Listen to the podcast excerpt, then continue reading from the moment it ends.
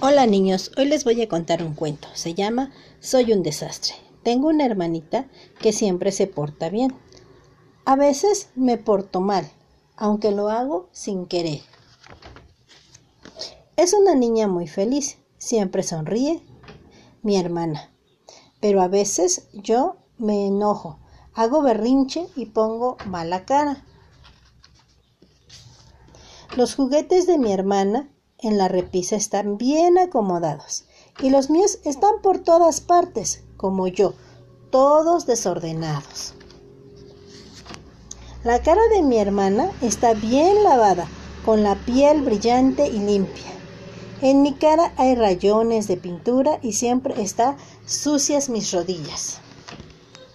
Cuando vamos a salir, mi hermana siempre está lista a tiempo, pero a mí se me hace tarde porque siempre hay algo que no encuentro. Mi hermana sostiene firmemente la correa cuando saca al perro a pasear, porque a mí siempre se me suelta y el perro se esconde y quiere escapar. Cuando hacemos un dibujo, el de ella siempre está muy bien logrado.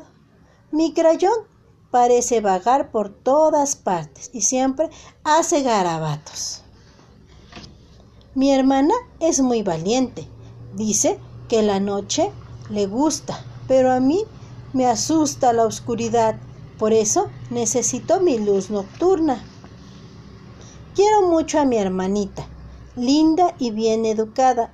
Es así, pero a veces desearía que se pareciera un poquito más a mí. Y colorín colorado, este cuento se ha acabado.